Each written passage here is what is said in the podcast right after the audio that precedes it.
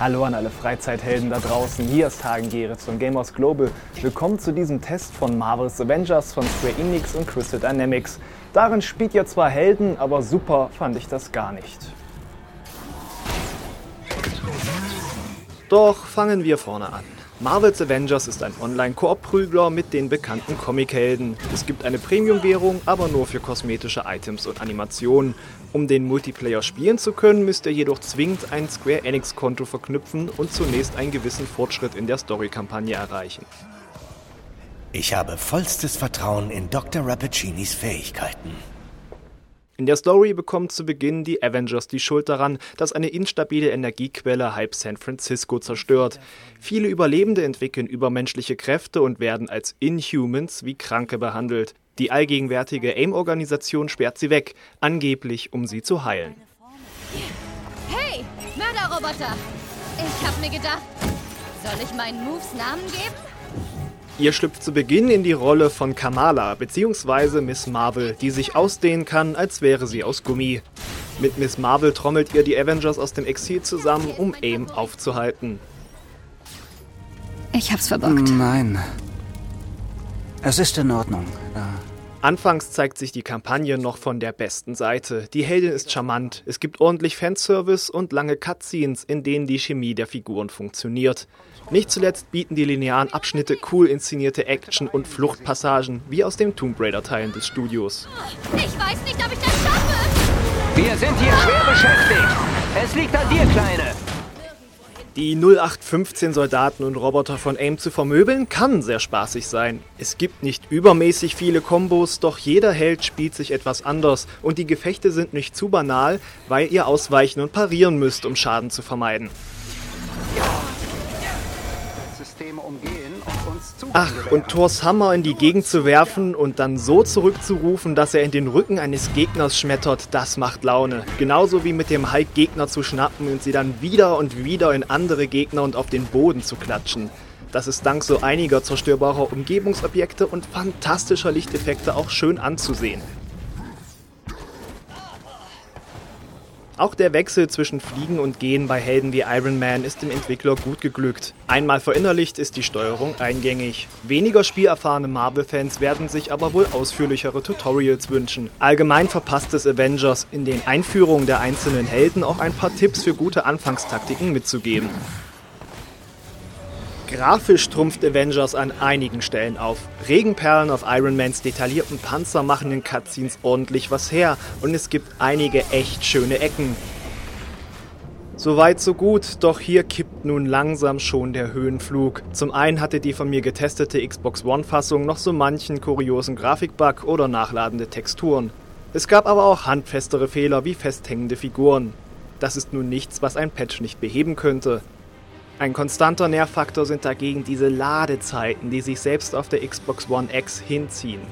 Immerhin kann ich beim Laden einer Mission meine Ausrüstung ändern. Neben seinen schönen Ecken hat Avengers aber auch viele austauschbare Areale und Laborgänge, die nicht halb so gut aussehen. Nach dem guten Auftakt der Kampagne nehmen die Highlights stark ab. Stattdessen werdet ihr in die Warzones eingeführt, die den Kern des Multiplayer bilden. Nach dem guten Ersteindruck hätte ich nicht gedacht, wie sehr das Gameplay für mich danach abfällt. In denen ist Schluss mit Kamerafahrten und Tamtam. -Tam. Nein, ihr folgt nun stumpf Wegpunkten durch offenere Gebiete wie Stadtbezirke. Unterwegs laufen beliebig verstreute Gegnergruppen herum, die ich genauso gut links liegen lassen kann. Es hilft wenig, dass die Bewegung mit Sprüngen, Fliegen und dem Heranziehen an Kanten Spaß macht, wenn die Zonen sich so lieblos anfühlen. Weitere Icons für Nebenziele ploppen auf.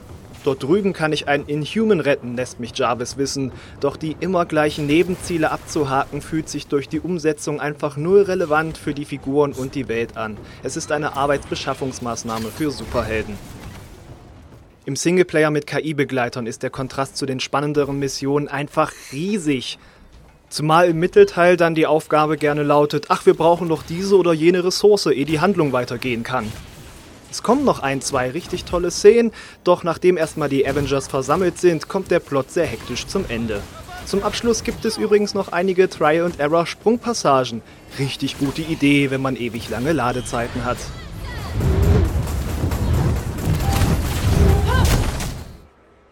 Danach sollte mich das gemeinsame Spielen von Warzones, Heldenmissionen und Schurkensektoren motivieren. Schafft es aber nicht.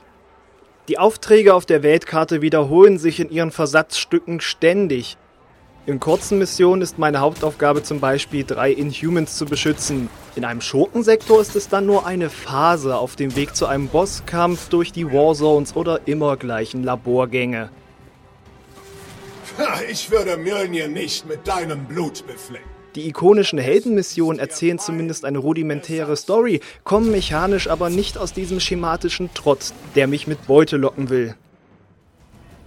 Aber boah, ist dieses Loot-System ätzend. Eure Helden steigen zwar auch im Level, doch wichtig für das Vermöbeln der Gegner ist der Kraftwert, der von der Ausrüstung abhängt. Avengers schüttet mich nur so zu mit Zeug für die vier Rüstungsslots, seltener sind Artefakte für drei weitere Plätze. Auf Maximalkraft 150 mag sich das anders anfühlen, aber im Bereich 20 bis 30 hatte ich von den meisten Beutebuffs im Kampf nichts gemerkt. Seltenere Stücke erscheinen mir von den Effekten auch nicht wahnsinnig toller als häufige. Das alles sorgt dafür, dass ich mich null über das Loot freue und gleichzeitig ist mein Kraftwert ja nur der Durchschnitt aus den ganzen Ausrüstungsteilen, weswegen der auch noch so zäh steigt. Zumal die langsame Progression auf das Spielgefühl drückt. Zu Anfang habe ich Spaß, weil ich mich als Held auch mächtig fühle und meine Attacken entsprechend mächtig wirken.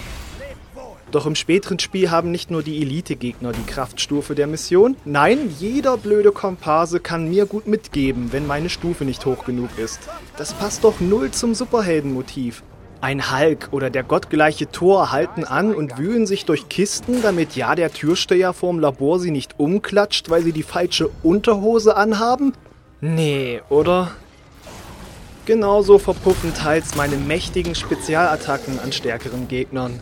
Besonders die wenigen Schurken zum Release sind ein Graus. In der Kampagne gab es einige Bosse, die waren spielerisch und inszenatorisch klasse gemachte Duelle. Aber als Endgegner in den Schurkensektoren sind das Hitpoint-Monster, auf die vier Avengers gemeinsam Ewigkeiten eindreschen müssen.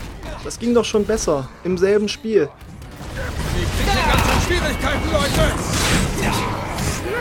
Der Große ist zu Boden gegangen!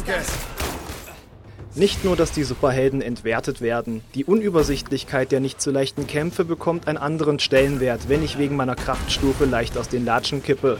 Nicht alle Feindattacken werden durch Warnanzeigen angekündigt und das Feedback bei niedriger Gesundheit geht leicht unter. Bei dem Rückzug zur Heilkiste, durch einen Schuss in den Rücken von außerhalb des Bildschirms zu sterben, das ist die Sahnehaube auf diesem Games as a Service Mist. Die Kirsche obendrauf ist der lange Ladebildschirm im Anschluss. Dabei hatte ich doch mal Spaß und die Talentbäume sind auch nicht verkehrt. Steigt die Stufe eurer Helden, schaltet ihr mit Talentpunkten zum Teil nur Verbesserungen bestehender Fähigkeiten frei, teils sind es aber neue Moves. So kann Thor etwas später mit seinem Hammer Gegner an der Wand festnageln.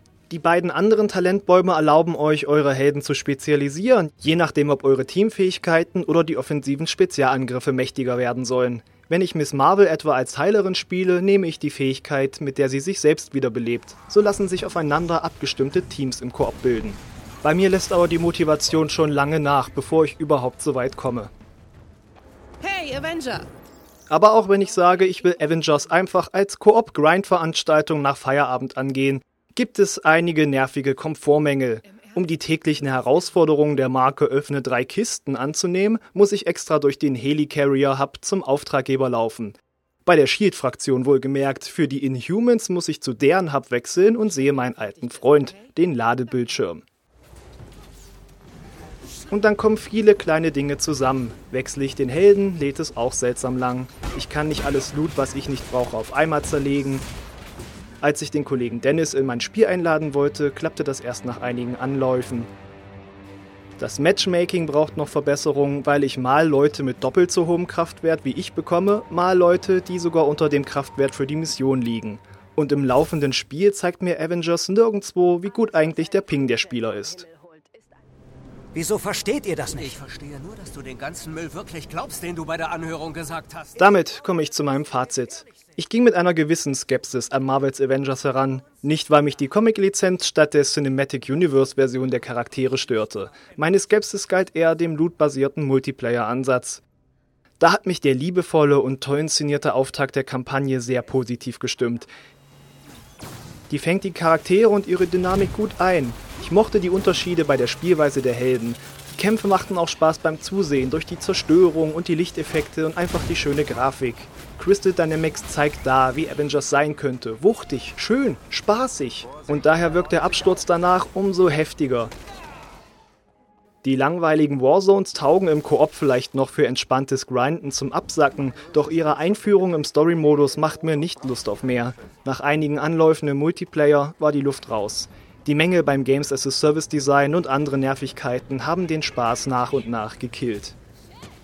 Auch wenn Square Enix und Crystal Dynamics noch kostenlosen Content nachschieben und mit Patches bestimmt die Komfortmenge und Grafikbugs ausbessern, bleibt Avengers doch im Release-Zustand eine spielbare Tretmühle. Mit einem guten Kampfsystem im Kern, aber einschläferndem Missionsdesign und einer echt unbefriedigenden Progression. Meine subjektive Note lautet 5.0 von 10. Diesen Test gibt es als Video, Audio und Text. Weitere Fakten zu Marvels Avengers findet ihr wie immer auf www.gamersglobal.de. Und wenn ihr auf YouTube zuseht und euch hat dieser Test gefallen, abonniert doch gerne den Kanal, drückt den Daumen nach oben und die Glocke. Danke sehr. Gern geschehen.